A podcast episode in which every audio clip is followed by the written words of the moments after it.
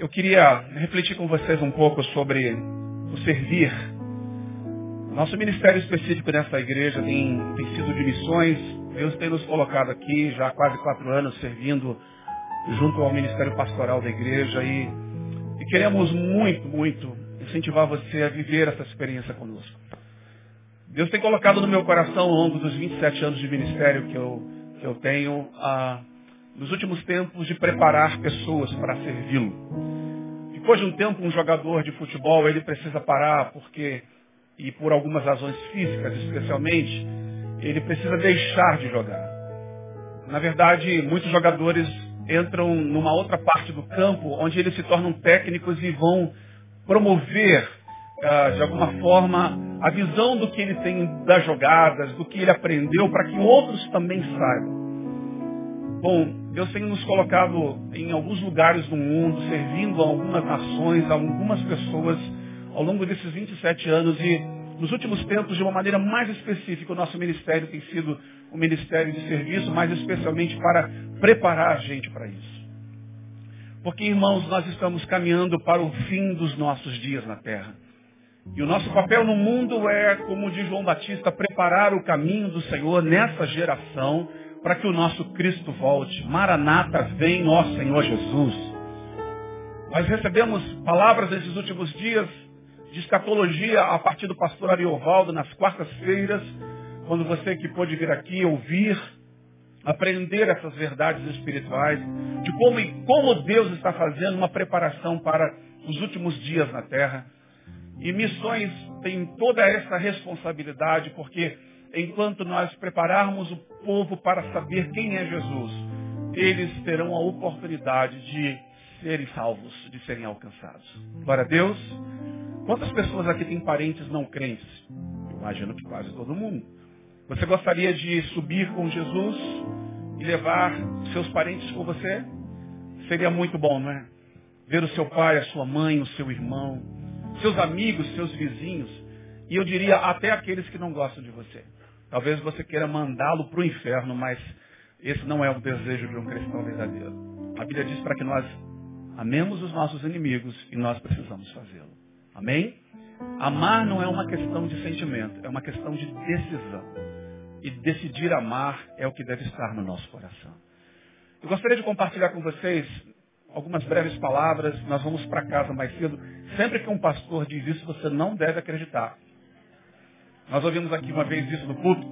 Nós não podemos acreditar numa mulher que está se arrumando, você vai para o carro e você chama e diz, vambora meu bem. Ela diz, já estou indo. Não é verdade. Você não pode acreditar no homem, vocês mulheres, quando você liga para ele diz aonde você está, ele diz já estou chegando em casa, isso também não é verdade. E nem num pastor que diz vou pregar rapidinho, ok? Então, para ficar assim já combinado, não temos hora para terminar. Eu quero compartilhar sobre essa ideia do que você tem nas suas mãos, e é isso que você tem nas suas mãos. Porque essa palavra é uma palavra de libertação. Deus colocou um recado no meu coração para você. Alguns de vocês aqui estão aprisionados, desejosos de fazer alguma coisa para Deus, mas não sabem o que fazer e como fazer. Deus colocou no meu coração uma palavra e eu quero ser um instrumento de libertação. Essa palavra acho que vai ter essa conotação. Vai ser uma palavra de salvação. Salvação porque você anda perdido, sem saber o seu propósito na vida. E nessa noite Deus vai dizer para você qual é o seu propósito na vida. Amém? Você está comigo? Glória a Deus. Quando nós olhamos para a palavra do Senhor e aprendemos nela verdades espirituais para nós, nós temos todos uma vocação no mundo. Há uma vocação para cada ser humano. Nós somos portadores de semente. Eu costumo dizer que nós parecemos muito com as árvores, que de forma prática elas também saem da terra, né? E como sementes, na verdade, a forma como elas se desenvolvem no mundo, pela natureza que Deus as deu, é como semente. Nós, na origem, fomos tirados do barro, mas como consequência da relação de um homem e de uma mulher, nossos pais, Adão e Eva, chegamos a esse número de humanos que existem hoje. Nós somos frutos, por exemplo, de sementes. O nosso pai lançou uma semente sobre nossa mãe, que com o seu óvulo desenvolveu-nos no seu ventre e viemos ao mundo. Nós somos portadores das mais diversas sementes que se pode imaginar. Por exemplo, as minhas palavras nessa noite são sementes que estão sendo lançadas na terra do seu coração. E se houver fertilidade no seu coração, ela frutificará para a glória de Deus. Suas palavras são semente o tempo todo. Ora semeamos para o bem, ora para o mal.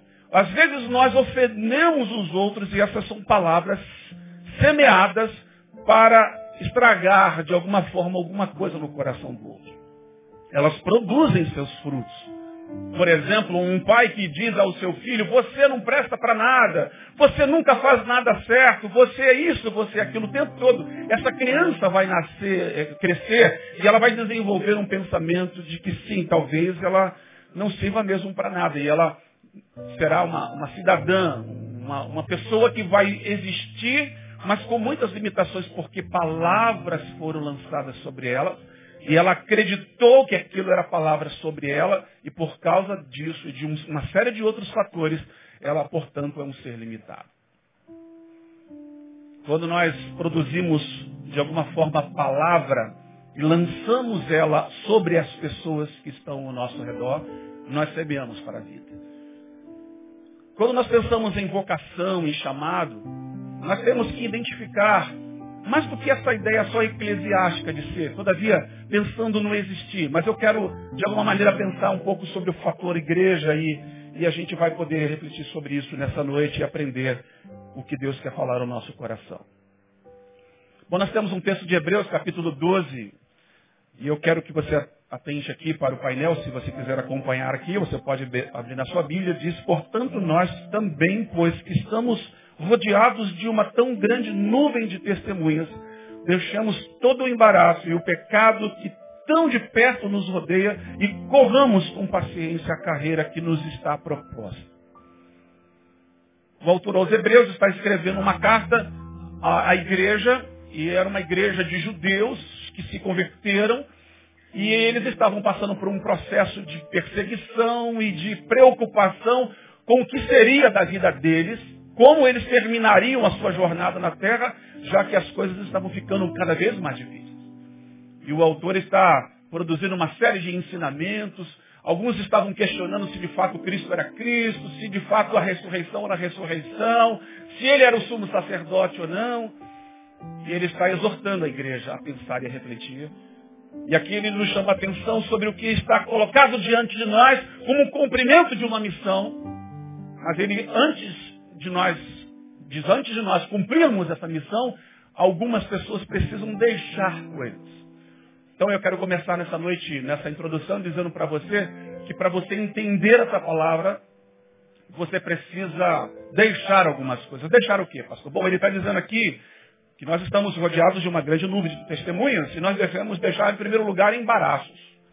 Há muitas pessoas, eu não preciso ser profeta, apesar de que como pastor eu atendo muitas pessoas aqui junto com os outros pastores, nas nossas escalas, os nossos convívios e corredores dos telefonemas, hoje com WhatsApp, com tantas formas de comunicação, e a gente escuta as histórias das pessoas e percebe que as pessoas estão cada vez mais embaraçadas. Eu não sei se você que já soltou pipa um dia, hoje está proibido, né? Mas a gente que soltava pipa no passado, quando embolava a linha, ou a gente arrebentava, emendava e ficava com menos linha para botar a pipa no alto de novo, ou sentava, tirava cada nó e ia desfazendo, esticando a linha de novo. Ou você, irmã, que costura, que usa crochê ou outro tipo de linha para fazer seus tecidos ficarem cada vez mais bonitos, enfim sabe que quando a linha embola não dá para continuar o serviço. É exatamente isso. Para que nós compramos o propósito de Deus em nossas vidas, em primeiro lugar, é necessário deixar embaraços. E nessa noite Deus está querendo desfazer alguns nós na sua vida. Porque Ele quer usar você como você de fato tem que estar. Pronto. Pronto para Ele colocar você no lugar onde você tem que estar. Para fazer o que você foi chamado para fazer. E esses embaraços estão atrapalhando você. As histórias são as mais diversas. E eu tenho observado nos últimos dias que a questão da família, e eu, eu não vim aqui falar sobre o Ministério da Família, porque esse é mais um papel do nosso pastor Denilson aqui, mas só para chamar a atenção de que todo o embaraço começa em casa. E é necessário resolver as questões de casa. Trabalhar a questão da família. Porque para exercermos aquilo que precisamos ser e viver no mundo, temos que começar a organizar a nossa própria casa. E a pergunta nessa hora é como vai o seu casamento? Como está a sua relação de paternidade? Como é que vai a sua relação filial? De que maneira você tem tratado os seus pais? Eu tenho visto os nossos pastores televisivos da mídia, de alguma maneira, gritando e chamando a atenção para o fato de como andam as famílias e como nós precisamos proteger as famílias brasileiras com leis isso, ou com leis aquilo, ou contra essa lei ou contra aquela outra. Me preocupa saber como andam as famílias desses homens de Deus. E eu quero dizer que a melhor forma de você proteger a sua família é cuidando da sua. É cuidando da sua casa.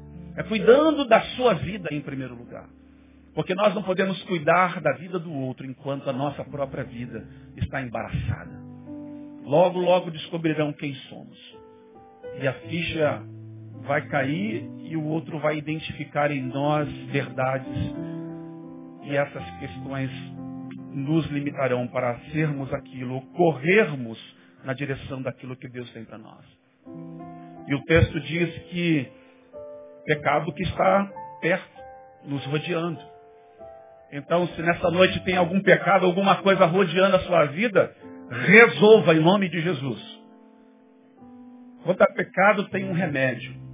João diz, se confessarmos os nossos pecados, Ele é fiel e justo para nos purificar de todo pecado.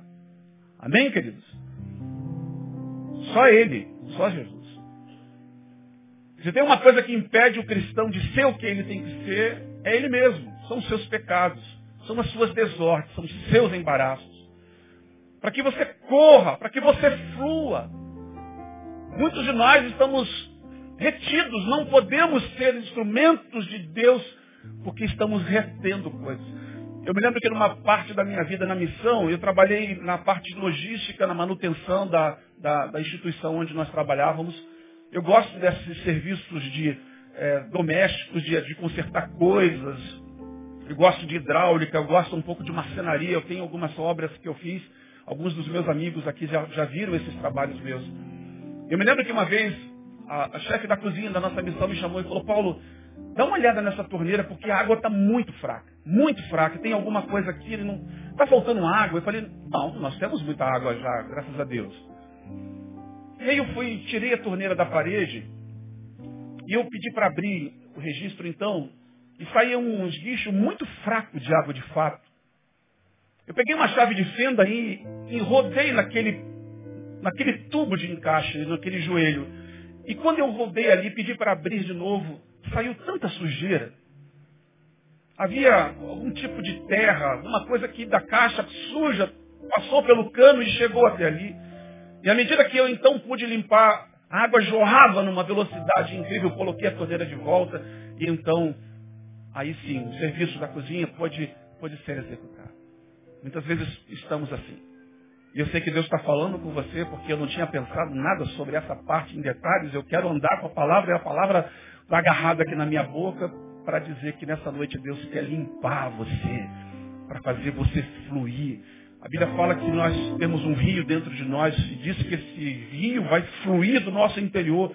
Mas se tiver pecado, se tiver alguma coisa que está impedindo você, isso não vai acontecer. Temos treinado muitos jovens nas nossas escolas de, de, na nossa escola de missão integral. E eles vão, terminam o curso, mas eu percebo que alguns deles não conseguem fluir, porque estão ainda com essas retenções Deixa eu dizer uma coisa para você, igreja, para você que nos ouve aí de qualquer lugar do mundo. Deixa Deus trabalhar em você, deixa Deus limpar você, deixa Deus purificar você, para que jorre toda a vida que está preparada para entrar na vida de alguém, para você ser útil para a glória de Deus. Amém, queridos? Pensando nessa ideia então da nossa vocação, do nosso chamado, nós precisamos entender também o nosso tempo, o que está ao nosso redor, que devemos deixar, esses embaraços. Correr, correr para onde? Qual é a direção que temos que correr? Bom, essas são perguntas que eu quero tentar responder nessa noite. Que carreira é essa? Eu quero fazer com que você saia daqui nessa noite edificado, especialmente como você vai fazer isso. É nisso que eu quero focar a partir de agora contigo. A palavra de Deus diz em Mateus capítulo 5, versículo 13, que nós somos o sal da terra e que nós somos a luz do mundo. Nós temos que servir ao mundo de maneira que o mundo possa contar com a gente nesse nível. Quando Mateus escreveu isso, falando das palavras de Jesus, devemos lembrar que o sal aqui referido era um instrumento de conservação para guardar a carne, que logo logo apodreceria diante do tempo. Hoje nós comemos uma carne muito gostosa, ela estava congelada. Quanto tempo se é uma carne importada, o boi foi abatido e chegou até nós, vindo da Argentina ou de qualquer outro país da América? Bom, nossos sistemas modernos pode permitir que uma carne dure seis meses, talvez até mais que isso. Mas aqueles dias não, a carne, o, o animal era, era, era morto, então era preciso que para que essa carne durasse, para que ela pudesse viajar, ser exportada, ela fosse conservada. E o sal era o elemento. Ainda hoje nós temos carnes salgadas nos mercados. Você vai ao mercado e você compra uma carne salgada e você tem que tirar aquele sal em excesso para poder consumi-la. O bacalhau que você vai comer no final do ano. Mas nós não precisamos tanto do sal nesse nível hoje em dia. Mas aqueles dias era a única forma de conservar. E nós estamos num mundo, irmãos, onde a carne, a carne tem falado muito alto. E essa carne cheira mal. O cheiro não é agradável. E não é agradável porque a igreja não tem sido sal da terra. Nós nunca fomos tantos, mas nunca fizemos tão pouco no mundo. Temos ouvido nesse púlpito constantemente essas palavras. O desafio de exercer uma missão que transforme e que conserve esse mundo. Um mundo que precisa desse efeito da igreja de uma igreja que não pode se calar diante de tantas necessidades que estão ao redor dela. Nós não podemos, irmãos, dormir em paz enquanto essa violência, que às vezes nos atinge, nos atinge, pensando nós, com tanta igreja dentro dessas comunidades. Nunca vimos tantas, tantas mortes em nossa cidade, tanta violência, quantos jovens morrendo dia após dia. E nós não podemos dormir em paz. Algumas, nós nem ouvimos falar na mídia, denúncias deveriam ser feitas mais constantemente. Mas a minha pergunta é, onde está a igreja nessas horas? Por que não estamos salgando? Porque nós temos o respeito na comunidade onde nós aferimos o nosso trabalho da missão base aqui. Porque nós, irmãos, temos sido testemunho para essas pessoas. Nós nunca pegamos um centavo sequer de qualquer traficante para executarmos uma das nossas missões. Portanto, somos uma das poucas comunidades que tem o direito de subir, porque nós temos a autoridade espiritual sobre isso. Mas enquanto pastores estiverem nos caderninhos dos traficantes, recebendo dízimos e ofertas, orando sobre os fuzis, protegendo com óleo ungido a cabeça e o peito desses marginais, para que eles executem algum tipo de assalto. Isso não é a nossa vocação no mundo. Essa não é a nossa ação no mundo. Isso é conivência com o mal. E pecado tem nome. E nós precisamos saber aonde nós estamos e o que estamos fazendo. Nós precisamos ser luz do mundo. Iluminar o mundo não é chamar atenção e nem essas luzes que iluminam esse ambiente.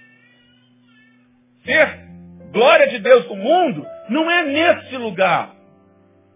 Aqui pode ser ao mesmo tempo muitas coisas. Pode ser um altar, pode ser um palco, pode ser um lugar de promoção pessoal, pode ser, pode ser muitas coisas. E a igreja evangélica, de forma geral, olha você aqui me olhando, nós temos mais de mil pessoas, talvez aqui sentadas, não sei quantas na internet, todo mundo olhando para aqui como um ponto de convergência. A maioria das igrejas evangélicas concentram seus esforços em cultos. se reúnem apenas para isso, para estarem sentadas e ouvindo alguém falar, alguém cantar, alguém falar. E o sonho de muitos de vocês é estar aqui em cima.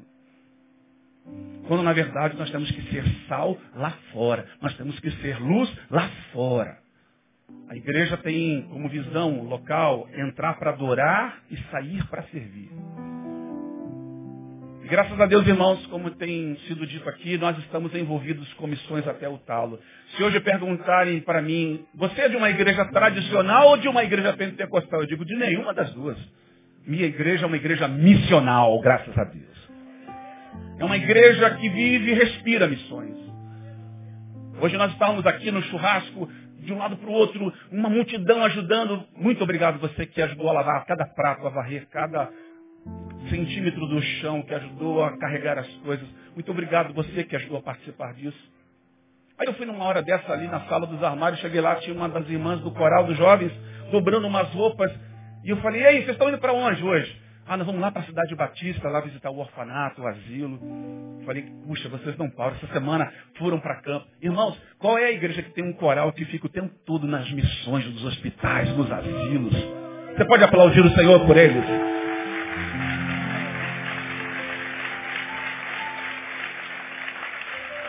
Ser sal, ser luz. A maioria dos nossos ministérios estão nas ruas. Nós temos o nosso ministério infantil com não sei quantas células envolvendo o algodão doce, evangelizando crianças. Nosso ministério de arte vai falar com o Bronson, Bronson, vou fazer uma agenda aí para a gente. E passou tal dia, estou marcado tal dia. Graças a Deus, porque estão levando para todo canto, para todo lado. Mas tem muita gente aqui dentro que ainda não descobriu o seu papel no corpo. Enquanto você estiver sentado apenas como um contemplador, como alguém que observa as coisas acontecendo. Você não está cumprindo o seu papel no mundo. E eu, nessa noite, venho dizer para você que há algo nas suas mãos que Deus quer usar para a glória do nome dele. Se nós já fazíamos o que fazemos, já realizamos o que realizamos, eu creio que dessa noite em diante Deus vai fazer muito mais. Você crê nisso?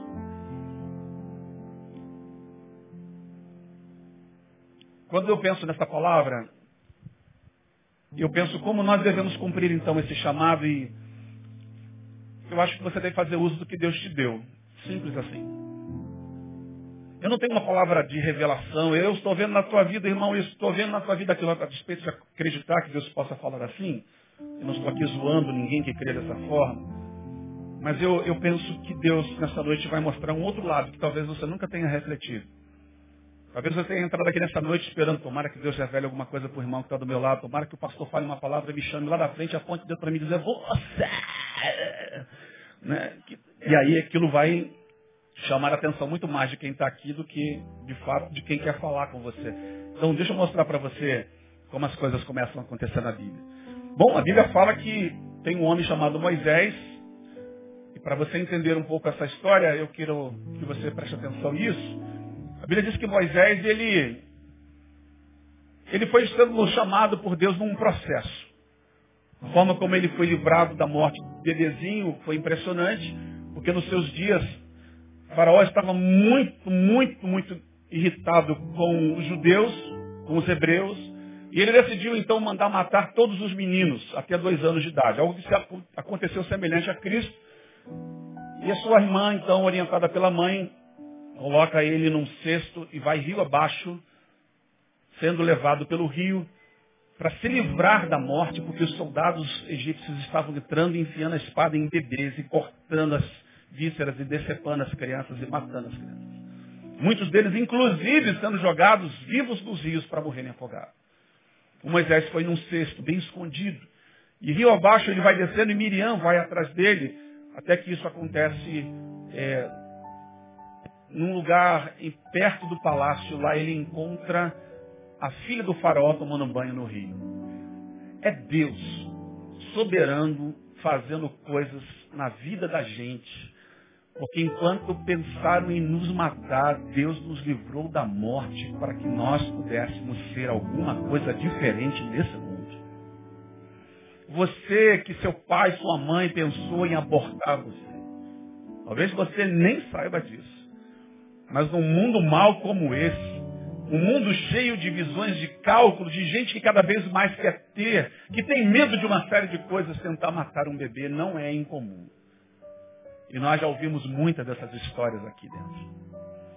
Então deixa eu dizer para você, você está aqui porque Deus tem um projeto na sua vida como tinha na vida do Moisés.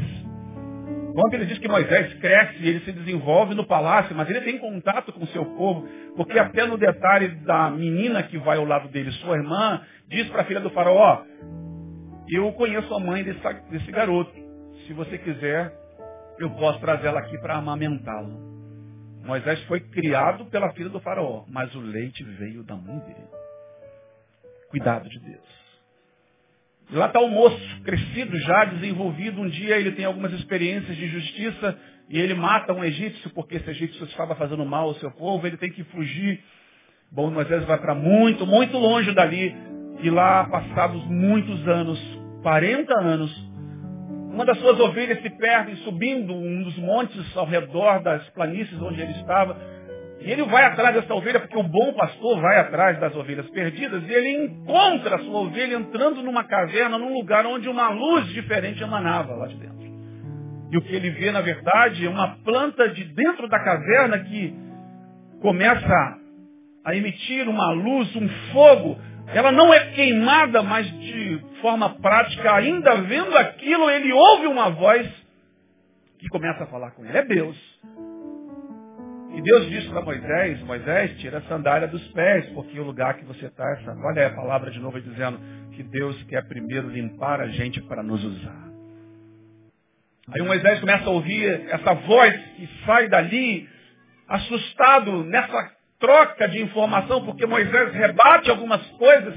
A primeira coisa que ele ouve é, olha, eu tenho um povo que está orando nesse momento, clamando por um libertador.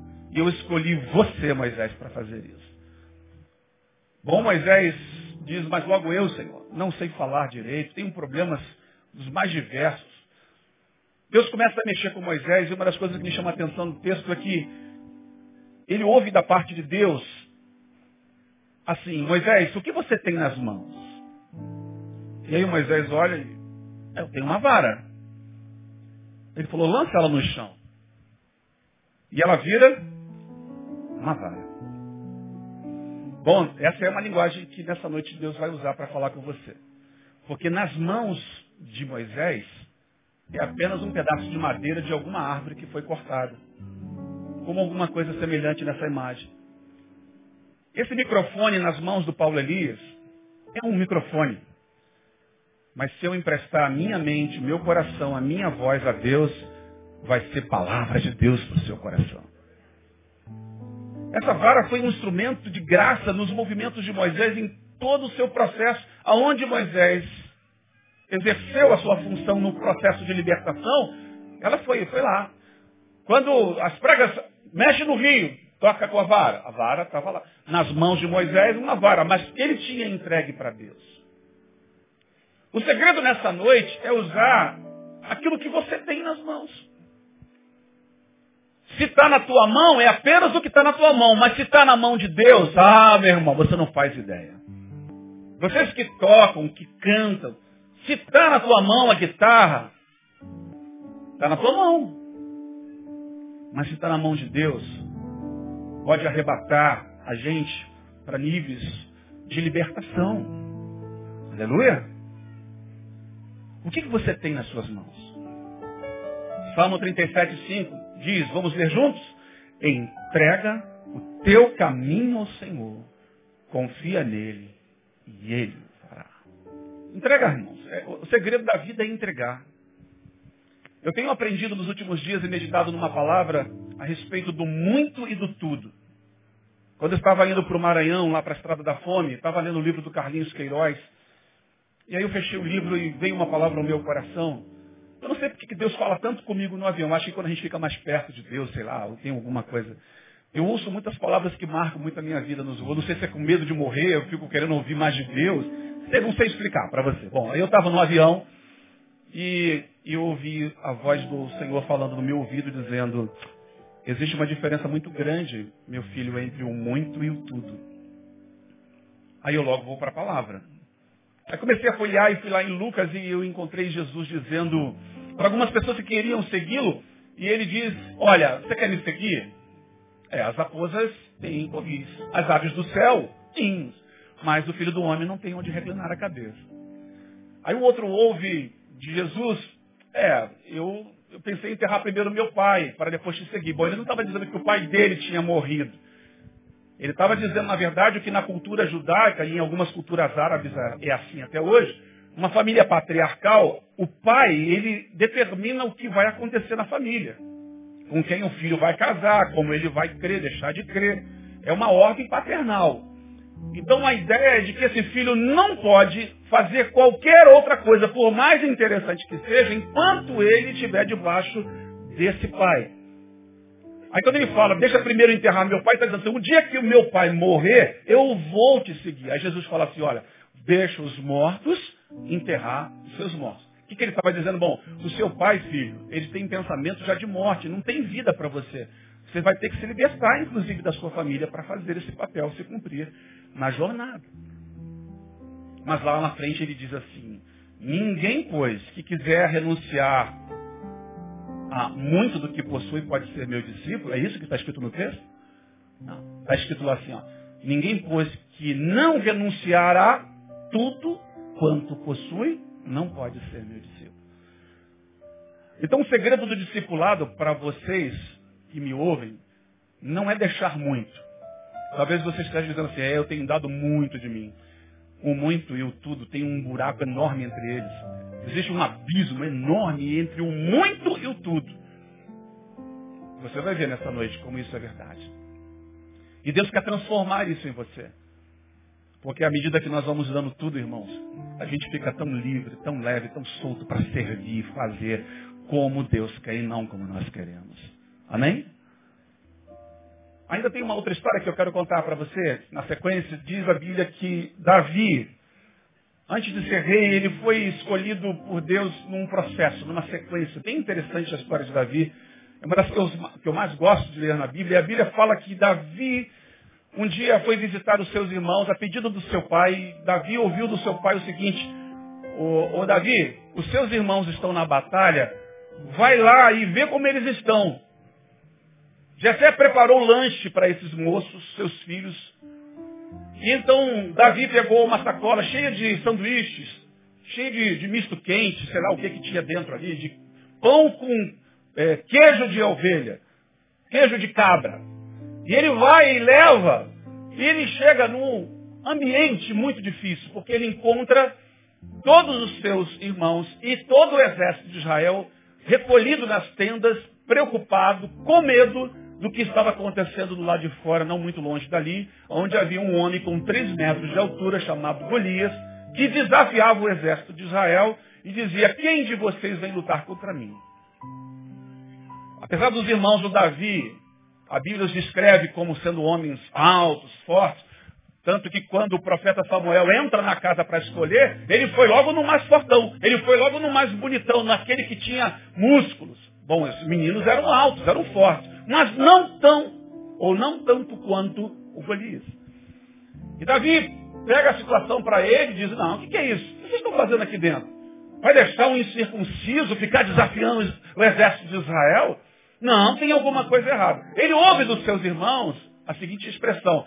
É, ô moleque, senta aí, cara. Nem trocou as fraldas ainda, não sabe nem andar e falar direito. O que você vai fazer aqui, cara? Não, meu pai me mandou aqui ver vocês, mas o que eu estou vendo aqui é uma outra coisa. Davi transfere essa relação daquilo que ele veio fazer como um mensageiro do seu pai aqui na terra, e ele olha no outro nível e ele está vendo o pai do céu falando com ele. Ele chama a atenção diz, não, eu vou resolver esse negócio em nome de Jesus. No caso de Israel, ali o Deus Jeová que servia a favor deles. Ele vai lá no rei, e Saul ouve dele o desejo. Saul, tá bom, meu filho, você é muito pequeno, você não vai conseguir resolver isso. Ele falou assim, olha, eu, eu já fiz algumas coisas. Aí começa a fazer um relatório, o seu currículo vitae, ele, ele escreve o que ele, o que ele tinha executado. Ele matou um leão, ele matou um urso.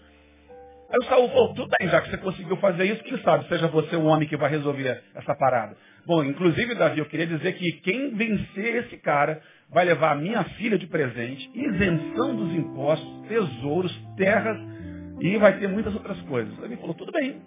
Não é o que me interessa a priori, mas também faz parte, então eu vou levar o pacote inteiro. Mas o que chama atenção no texto é o fato de que Saul manda pegar a roupa dele e botar no Davi para que ele lutasse. E a Bíblia diz que Davi fez a experiência, foi lá e foi no closet do Saul e pegou a armadura do Saul e se vestiu. E ele ficou muito desconfortável naquilo. Não era a roupa do seu dia a dia. Ele não estava acostumado, de fato, a ser um homem de batalha. Davi falou, tirando a roupa, valeu, obrigado, rei, mas quero considerar que eu, eu tenho outras coisas que eu posso usar. E ele volta para o campo e chega lá e, e ele vai, antes de ir para o campo, ele vai no rio e ele pega cinco pedras. A Bíblia diz que ele pega cinco pedras do rio e essas pedras são os instrumentos que Deus vai usar na mão de Davi para derrotar o gigante. Bom, a história você sabe. Nas mãos de Davi, uma pedra, ou cinco, que sabe, como diz o texto. Mas tinha um detalhe, era um instrumento. Era um estilingue né, da época. Alguma coisa muito típica do contexto de Davi. Bom, a foto da direita é o que ele usava. Eu vou ter a foto da esquerda para lembrar quem aqui confessa seu pecado agora já caçou passarinho com tiradeira? Levanta a mão. Todos os pecadores, caçadores de passarinho, já tirou com tiradeira, não só em passarinho, eu ia falar outras coisas aqui em quem você já acertou, vida dos outros, você que já, já fez algumas coisas equivocadas. Viu? Ó, o pastor Lindoval está confessando. Bom, Davi, ele estava acostumado com isso. Com isso, com esse instrumento, com o estilingue, ele espantava animais perigosos. De vez em quando, uma pedrada de leve numa ovelha que estava lá teimando muito, né, para chamar a atenção, de vez em quando vale. Né? Eu confesso para os irmãos que de vez em quando tem vontade de pegar uma tiradeira e taca com bastante força na cabeça de algumas ovelhas, mas o Senhor me livra do mal e livra você também do mal. Ah, Davi, ele vivia essa experiência de usar essas coisas. Irmãos, Deus é simples. E Ele pode pegar as coisas mais simples do mundo para confundir as sábias. A sabedoria do mundo não entende a loucura da cruz. O mundo não entende, é, é, é coisa do espírito. E você não é alguém que anda nessa terra apenas para andar sobre a sua carne. A carne é apenas um lugar onde Deus usa para colocar o Espírito. E é esse corpo, mas os nossos pensamentos não podem ser carnais. Davi vai na outra dimensão e ele pega o estilingue e ele vai de frente para o gigante. Mas é interessante o que ele fala para aquele gigante. Ele olha nos olhos. Porque quando nós enfrentamos os nossos perigos, irmãos, se tem uma coisa que eu gosto de fazer quando estou enfrentando algum desafio, é olhar nos olhos. É bater de frente. Encarar o desafio e, e se aperceber dele. E perceber que a despeito de toda ameaça que ele possa provocar a, a mim ou em mim, aquele que está em mim é maior do que ele e eu vou conseguir vencer. E o Davi está rodando aquilo e ele diz assim, olha, você vem a mim com espada e lança, mas eu vou contra você em nome do Senhor dos Exércitos. Quando ele está falando, ele nem disse em nome de Jesus, amém? A pedra já estava voando. E o gigante estava ouvindo um discurso do Davi. E a Bíblia diz que essa pedra bate na testa do gigante, ele não morre, mas ele leva uma pedrada tão forte no centro da sua cabeça. Ele fica tonto e cai no chão. Imagina um cara de 3 metros de altura desabando. Davi corre, pega a espada do gigante e decepa a cabeça dele. Você faz ideia do que isso significou para Israel? Essa conquista mudou a história de Israel. Mudou a história de um povo apenas por causa de um homem que usou o que tinha nas mãos. Olha, deixa eu falar uma coisa para você. Olha aqui para mim. Assim como lá no Moisés, aqui no Davi, existe um povo que está esperando por alguém que se levante em seu favor. Deixa eu falar para você agora o que está acontecendo nas leituras, nas pesquisas que nós temos de tudo que está rolando no mundo. Vamos ficar por aqui por perto. Nesse momento, algumas mães estão clamando para que Jesus liberte os seus filhos das drogas, do tráfico. Eu converso com muitas mães aqui em nossa igreja. Que diz, pelo amor de Deus, pastor, me ajude, me ajude, me ajude. E graças a Deus o Senhor tem levantado o ministério. Pedra Viva, Espaço Esperança que está fazendo a diferença para ajudar a muita gente que precisa desse nível de ajuda. Nesse momento, encontro do outro lado do mundo, crianças Darites que nós decidimos adotar desde fevereiro, quando lá estive, meninas que agora estão sendo abusadas, em média por 14, 15 homens por noite. Você imagina aquele corpinho servindo a essas ações sexuais desses homens. E elas estão invocando o nome de um dos 300 milhões de deuses que elas pensam acreditar. E talvez em tese dizendo, bom, eu também quero pedir a um Deus que eu não sei qual é, que é maior que todos esses outros, que venha nos socorrer. Porque é assim, irmãos, que acontece no mundo. Exatamente agora alguém está orando a nosso favor. Porque essa mensagem está fazendo uma conexão com alguma coisa no mundo. E tem alguém, assim como o povo de Israel orava, e Deus levantou Moisés e foi lá e usou o que Moisés tinha nas mãos.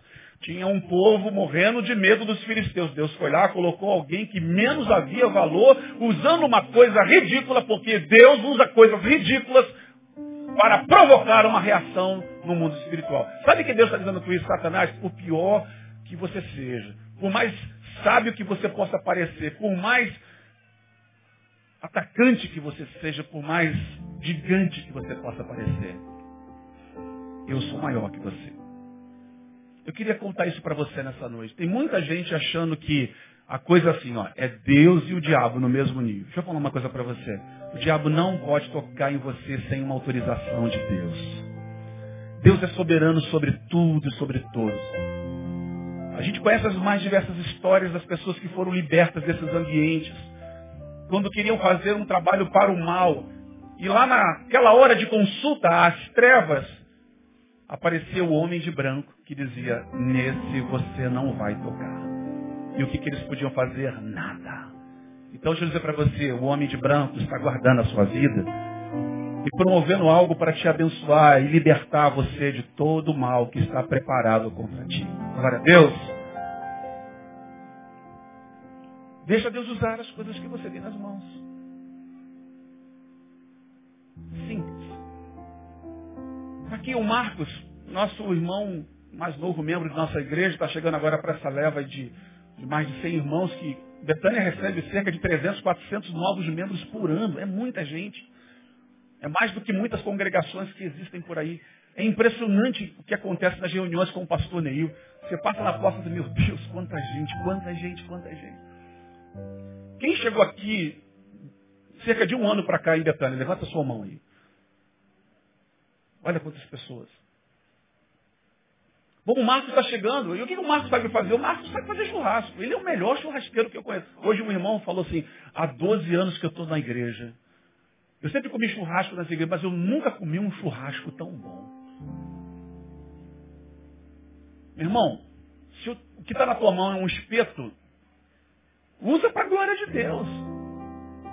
E nós arrecadamos hoje mais ou menos uns 12 mil reais só para o Haiti.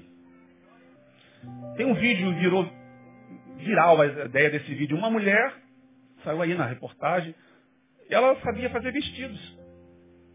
E ela fez mil vestidos para crianças pobres na África. Uma costureira. Vestido meninas. Quem viu esse vídeo? Esse vídeo na, na internet? Olha quantas.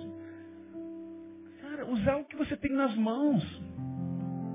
O que você sabe fazer a tocar um teclado? Então deixa. Ele já fica me olhando, né? Deixa Deus usar você, cara. O que, que você sabe fazer? É operar uma câmera? Ei, estou falando com você. Ouviu, Ana? É o que vocês sabem fazer? Deixa Deus usar você. Isso. No que, que você é bom, cara? Agora, presta atenção. Se tiver na tua mão, está na tua mão. Mas quando você entrega para Deus, um pedacinho de madeira, uma pedrinha de um rio, pode mudar a história de alguém. um espeto de um churrasco. Quero falar dos atletas de Cristo. Nós temos o Josemar aqui, que é, foi jogador do Botafogo. Não, mas lá é um grande time, né? Mas. Zé, quando tu falou mais que vencedor, eu estava vendo um irmão com a camisa do Vasco, falei assim, Lidoval, o cara tá pulando ali, cara. Vai dar tudo certo, vai dar tudo certo. Os atletas de Cristo têm sido para mim uma grande inspiração. Eu conheço muitos deles. Bom, no pé do Josimar, a bola estava no pé dele. Mas um dia ele decidiu dar para Deus. Ele tocou a bola para Deus. Tá? Quando ele toca para Deus, Deus, peraí filho, toma para você, agora vai na unção. Quem acompanha o trabalho do Josemar aqui na nossa quadra sabe, durante a semana, ele, toda uma equipe maravilhosa de irmãos, vocês viram aqui no dia do culto da ação social, de como muitas crianças estão sendo tocadas por Deus. Nos teus pés uma bola. Nas mãos do Alex Dias Ribeiro, o volante do carro de Fórmula 1. Mas ele pegou o volante e falou, Deus, dirija aí. O Alex hoje é membro de uma igreja lá em São Paulo, onde o pastor Humberto Aragão, meu amigo, é pastor de missões como eu aqui. Lá ele é pastor de missões. Ele estava me contando uma história do Alex. O Alex foi evangelizar o Emerson Fittipaldi e ganhou o Emerson Fittipaldi para Jesus. Aí um dia os dois se reuniram e fizeram um culto na igreja. O Emerson trouxe o carro dele de Fórmula 1. O Alex colocou o dele. E eles chamaram todo mundo que pudesse participar. Então veio a imprensa, veio gente que curte Fórmula 1, pessoal do esporte. E aí colocaram os dois carros no lugar em destaque lá na PIB do Morumbi. E fechando a reunião, eles disseram, agora nós vamos sair daqui com os carros. E aí, de repente o carro do Alex, ele liga o motor e aquele barulho do motor de Fórmula 1 dentro de um lugar fechado como esse, imagina, quando os motociclistas ligam suas motos, aqui a zoeira que faz. Imagina um carro de Fórmula 1, aquele ranger dos motores, e ele dá uma saída, claro, que devagar, que não ia atropelar as pessoas, e o carro do Emerson não sai do lugar. E aí todo mundo olha e, mas o Emerson que é o cara? Aí o Emerson sai do carro e levanta a tampa e mostra que o carro dele está sem motor. E aí ele diz, olha, a vida da gente é muito parecida. Eu posso estar com o melhor carro do mundo. Mas se o motor não estiver dentro dele, não vai fazer a diferença nenhuma. Você veja que um carro simples como o do Alex, mais simples do que o meu, com o motor faz toda a diferença. Aí eles falam da vida, falam de Deus e diz que sem Jesus na vida, por mais bonita que seja a vida, é como um carro de Fórmula 1 sem motor. Não serve para nada. Nesse momento, câmeras, trabalhando ali, choram e entregam suas vidas para Jesus. Muitos atletas vão lá e aceitam a Cristo. Assim, porque decidiram dar o volante para Deus. Porque decidiram dar a bola para Deus. Porque decidiram dar a raquete para Deus. Porque decidiram dar aquilo que tem nas mãos. Talvez, doutora, o seu estetoscópio precise ser colocado no seu coração. Esse é um recado para os da área médica, enfermeiros. Mas coloca no ouvido de Deus e deixa Deus primeiro escutar o seu coração. E perceber que esse ritmo não está compassado com o ritmo de Deus e que nessa noite, quem sabe, possa começar a mudar, porque o que você tem nas mãos é um estetoscópio. Então coloca na mão de Deus. Ele vai devolver para você e você vai começar a mudar a história da sua vida e a transformar a vida de muitas pessoas que precisam de médicos e enfermeiras para atender às necessidades humanas. O que você sabe fazer? Quem sabe, meu irmão, você tem uma colher de pedreiro. Mas, pastor, Deus também fala com, com pedreiros? Claro. Quem sabe você possa nos ajudar a pensar em, em construir futuros de pessoas. Nós estamos trazendo o Maurício Cunha para dar aula aqui. Eu vou abrir a aula para todo mundo ouvir. O Maurício trabalha com desenvolvimento comunitário. Temos muitos projetos para ajudar a transformar a vida de pessoas. Precisamos de profissionais para fazer isso. Quem sabe, meu irmão, você tem um alicate, você é um eletricista. Quem sabe você, bom, você tem um volante, você tem alguma coisa. Você é motorista. É, Deus precisa de muitos motoristas para servi-lo. O que você tem nas mãos? Entrega tudo ao Senhor. Bom, eu quero contar uma última história positiva e depois eu vou falar de uma história negativa e a gente termina e vai para casa. Tá aqui o menino, que você conhece a história dele, que é o jovem que é encontrado no meio de uma multidão faminta, os discípulos, os discípulos vão perguntar para Jesus, o que a gente vai fazer com tanta gente com fome? E aí Jesus diz, bom, dá vocês de comer para eles. Mas a gente, mesmo que tivesse 250 denários, não resolveríamos o problema dessas pessoas. Jesus falou, dá você para comer, resolvam. E eles saíram no meio da multidão e encontraram um menino, como esse que está sentado aqui à frente, me ouvindo, que tinha nas mãos cinco pães e dois peixes. O garoto vem e acompanha os discípulos. Jesus pega na mão do menino que dá. Por que é interessante a palavra? Veja só. Por que, que os discípulos vão pegar um menino e não pegam um adulto? Normalmente nós, quando estamos com fome, ficamos seres esquisitos. Dizem os estudiosos que depois de três horas, ricos e pobres, famintos, começam a virar animais estranhos. Você quando está com fome, confessa, quem fica irritado quando está com fome? Olha aí, um bando de irritados, né? É horrível. A gente ouve ranger, parece um inferno, né? ranger de dente. A vontade de comer qualquer coisa que está pela frente. Dizem que o melhor tempero é a fome. Por mais que esteja não tão gostosa a comida, você está com fome, você começa a comer para tentar repor as energias. Eu sou hipoglicêmico. Se meu açúcar baixar, eu tenho que correr atrás de alguma coisa. Pode ser aquele biscoito mais horroroso, dos piores, das piores marcas. Mas se tem um pouco de açúcar, eu consumo aquilo para depois me recompor e aí sim eu vou tentar encontrar uma coisa melhor. Bom, esse menino foi alvejado. E ele foi alvejado porque os discípulos estavam olhando na multidão numa multidão como aquela, era bem possível que muito mais gente tivesse mais alguma coisa guardada. Mas foi naquele garoto que Deus usou alguma coisa. Sabe por que, que eu acredito nisso? Porque as crianças são as mais devotas, as mais dedicadas, em muito do que a gente possa imaginar para a vida. Apesar de nossas crianças serem cada vez mais egoístas, porque vão aprender o meu, minha, né, eu, desde pequenininho, sem mesmo que a gente os ensine, mas quando uma criança está perto de alguém que está fazendo a diferença, ela é capaz de entregar o seu melhor. É tão gostoso quando a gente está passando pela igreja, vem algumas crianças e vem com um recadinho, você abre aquele desenho que é do jeito dela, com rabiscos, mas tem lá uma mensagem e diz assim, eu te amo, missionário. Puxa, eu, eu, eu se tem alguma coisa que parte meu coração e me alegra é ouvir uma criança reconhecendo o meu trabalho sobre a vida dela. Porque, de alguma forma, a semente foi lançada e, elas, e essa criança estava ouvindo Jesus. E ele ouviu o que Jesus disse, dá-lhe voz de comer. E aí disseram, ó, tem aqui um garoto, cinco pães e dois peixes. Jesus pegou da mão do menino que estava dando, não foi tomado do garoto. E ele levanta e faz uma oração assim simples. Pai, te dou graças porque sempre me ouves. Se você ler o seu texto bíblico, você vai ver isso aí e logo mandou distribuir. Nas mãos do menino, cinco pães e dois peixes. E nas mãos de Deus? Nas mãos de Jesus. O que, que a gente pode fazer? Bom, eu volto um pouquinho nesse almoço. Nós fizemos o Arraial da Solidariedade, aí conseguimos algumas doações. Gastamos um pouco do nosso bolso e fizemos de mil, dois mil. De dois mil nós fizemos doze mil porque decidimos dar para Deus. E vamos fazer muito mais, porque vamos comprar presentes para as crianças no Haiti.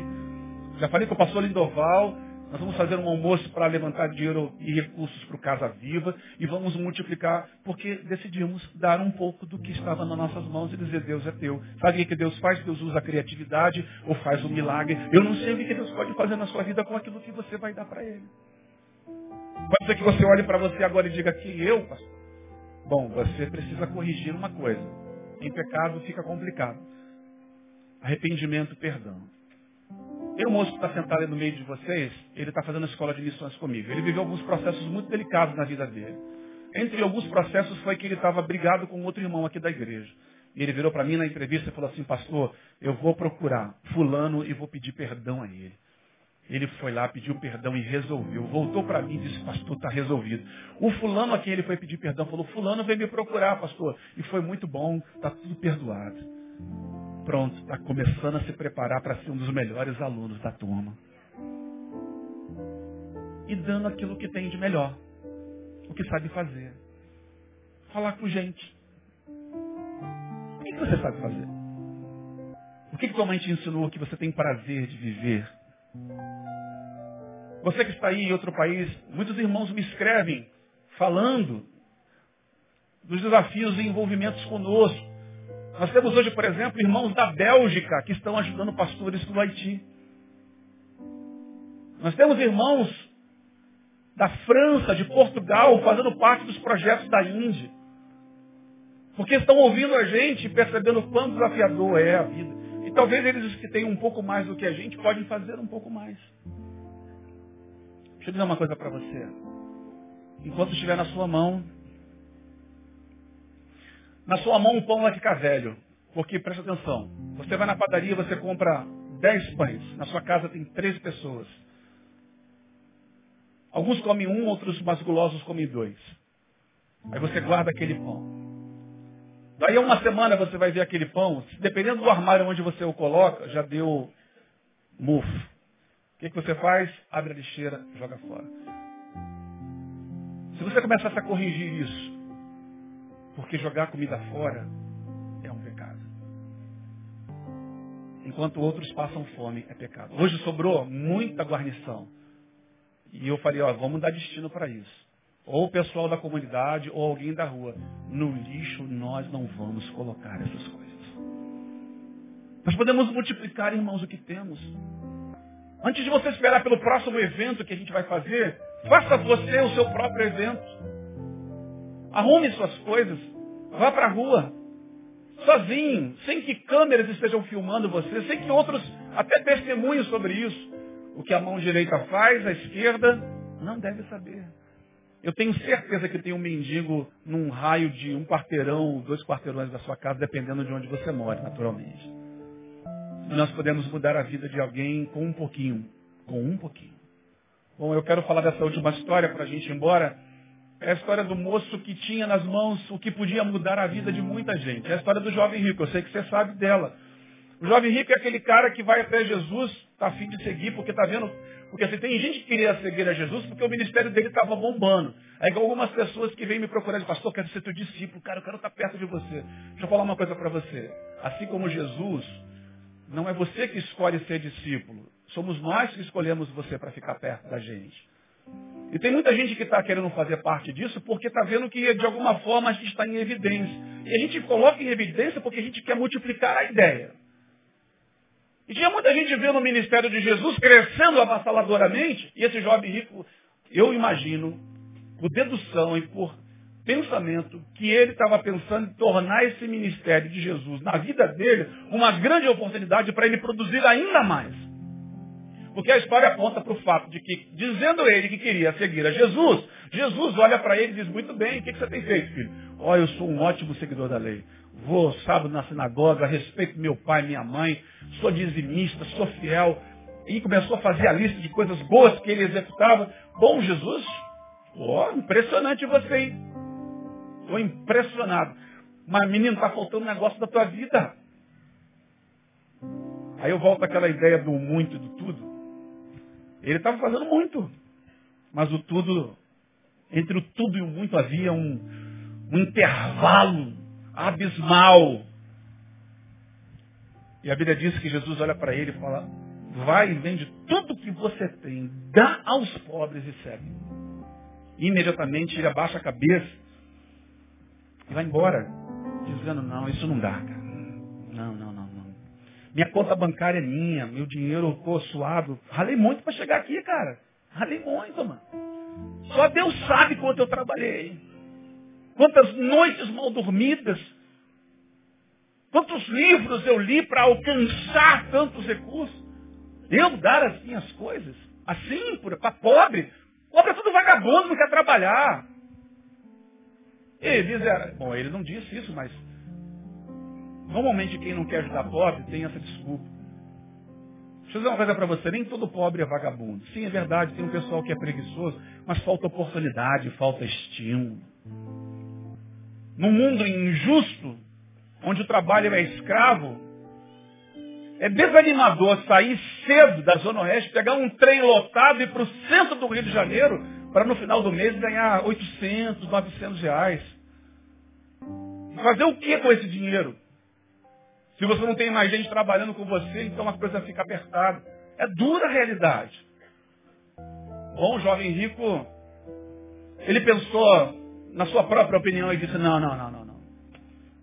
Você já imaginou aquele dinheiro todo? Não, não sei quanto tinha lá. Quanto poderia mudar a história das pessoas. Eu, eu tenho aprendido a amar muito, especialmente esse Papa chamado Francisco. Esse cara está falando de um nível de justiça no mundo que tem mexido com o meu coração deixando muita gente com dor de cotovelo na igreja evangélica mundial. Principalmente os da teologia da prosperidade. Ele pregou lá na Itália, e uma bilionária italiana foi tocada por Deus. Ela chamou seu marido e falou, meu bem, nós vamos ajudar a mudar a vida de algumas pessoas no mundo, não podemos mudar o mundo todo. E desafiou, sabe para quê? Para atender as demandas daqueles barcos que saem da África e vão tentando chegar na Itália, naqueles países vizinhos ali, mais próximos, especialmente na Itália, que é onde a maior conexão com, com a África, na extrema base sul da Europa. E por dia muitos morrem afogados.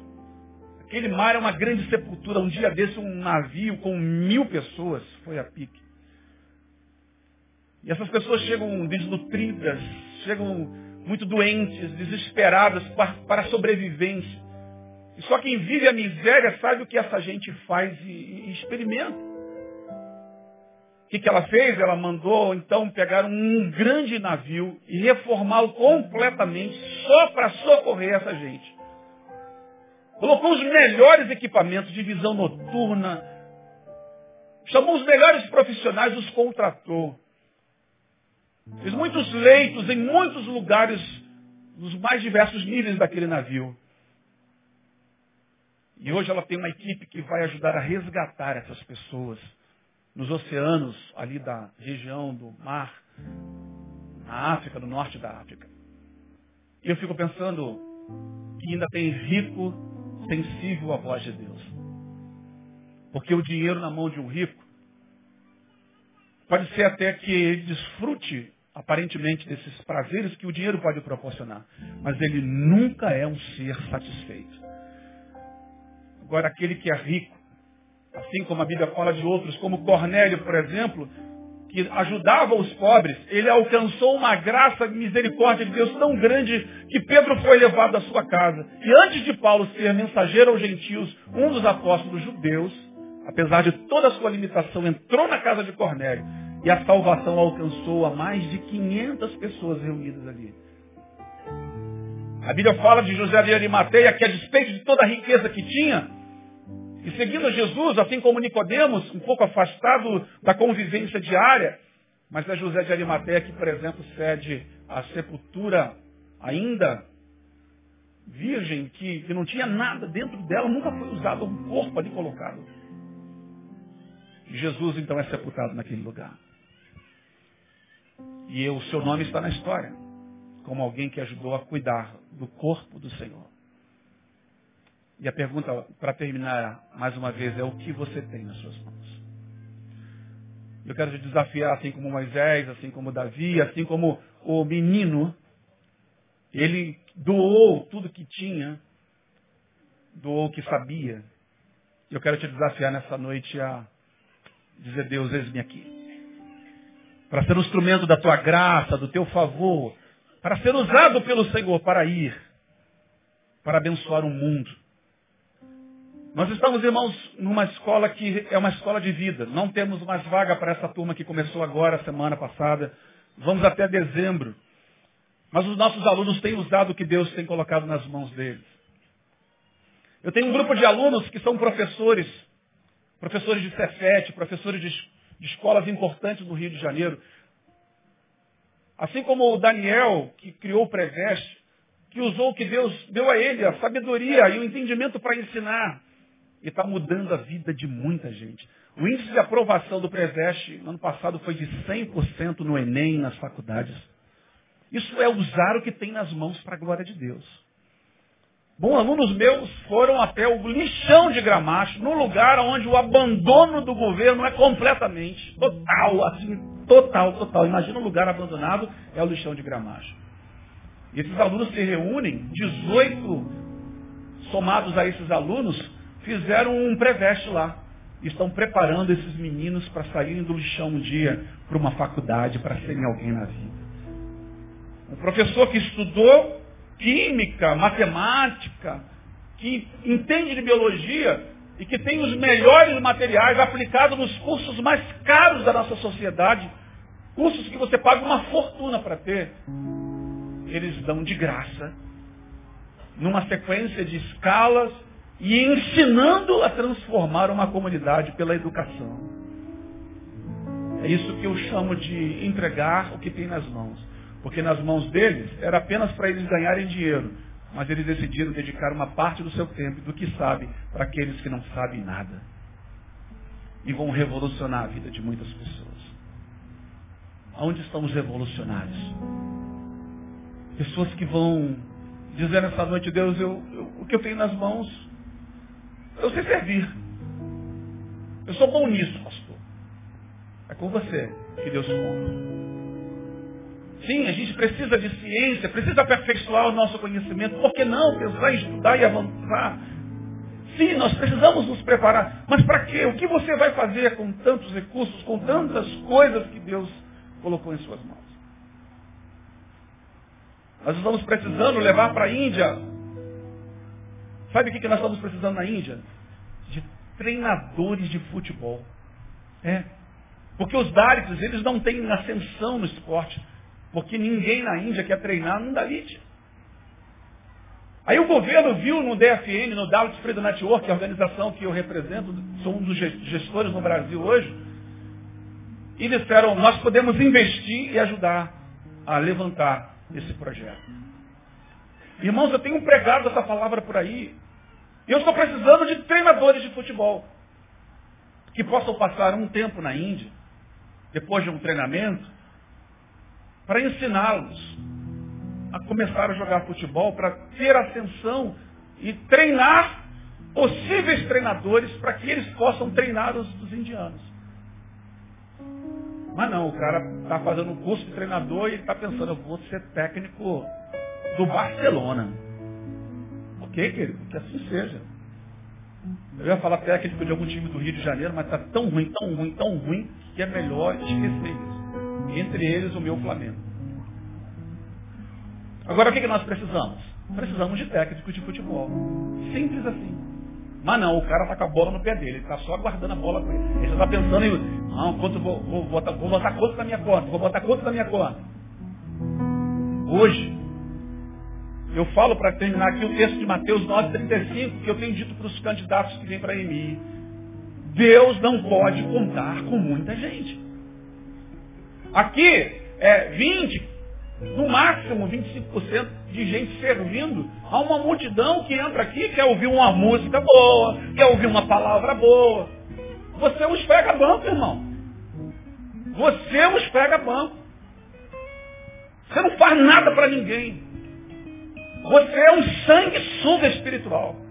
Você está morto. Nessa noite Deus quer levantar você, cara. Para dar o seu melhor para Deus. Eu sei onde botar muita gente hoje para servir. Muita gente. Muita gente me escreve, pastor, me conta no corredor, eu quero fazer isso. Quero... Vamos lá, vamos lá.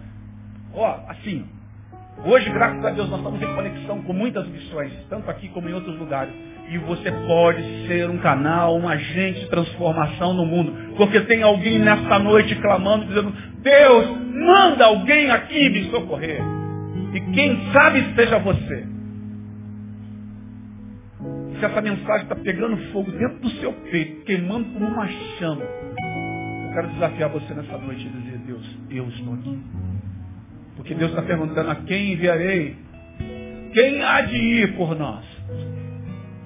Isaías disse isso. Aqui, Senhor. O chamado tem comprometimento. Então, se você quer trabalhar com a gente, você não gosta de trabalhar com pobre, pode cair fora, irmão. Não tem lugar para você. A gente não vai para a Zona Sul falar para a gente rica.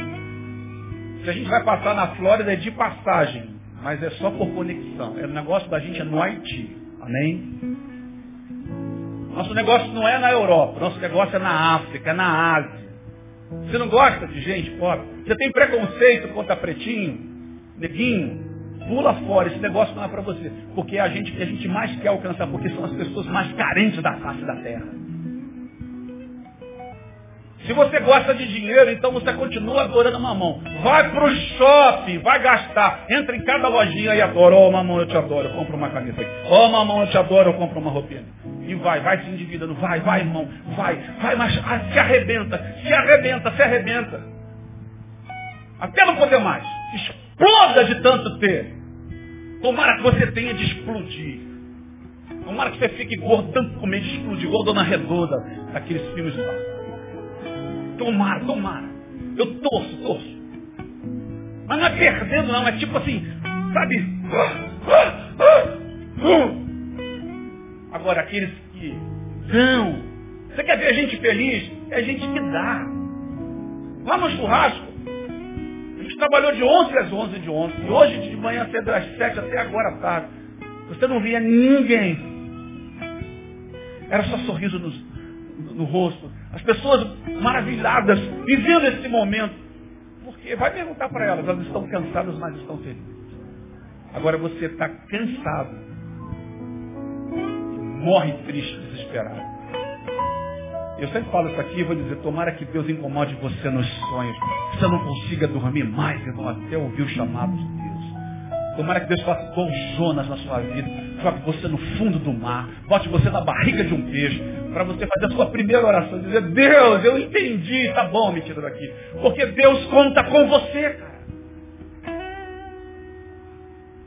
Nós já podíamos ter mudado o mundo. Mas não mudamos porque somos o tipo de crente que somos.